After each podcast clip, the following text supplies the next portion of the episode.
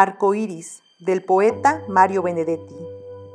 A veces, por supuesto, usted sonríe y no importa lo linda o lo fea, lo vieja o lo joven, lo mucho o lo poco que usted realmente sea.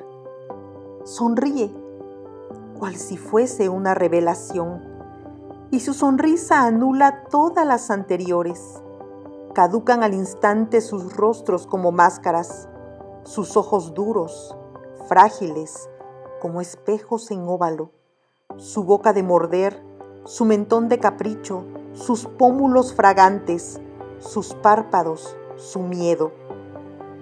Sonríe y usted nace, asume el mundo, mira sin mirar, indefensa, desnuda, transparente, y a lo mejor si la sonrisa viene de muy, de muy dentro, usted puede llorar, sencillamente, sin desgarrarse, sin desesperarse, sin convocar la muerte, sin sentirse vacía.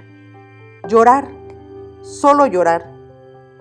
Entonces su sonrisa, si todavía existe, se vuelve un arco iris.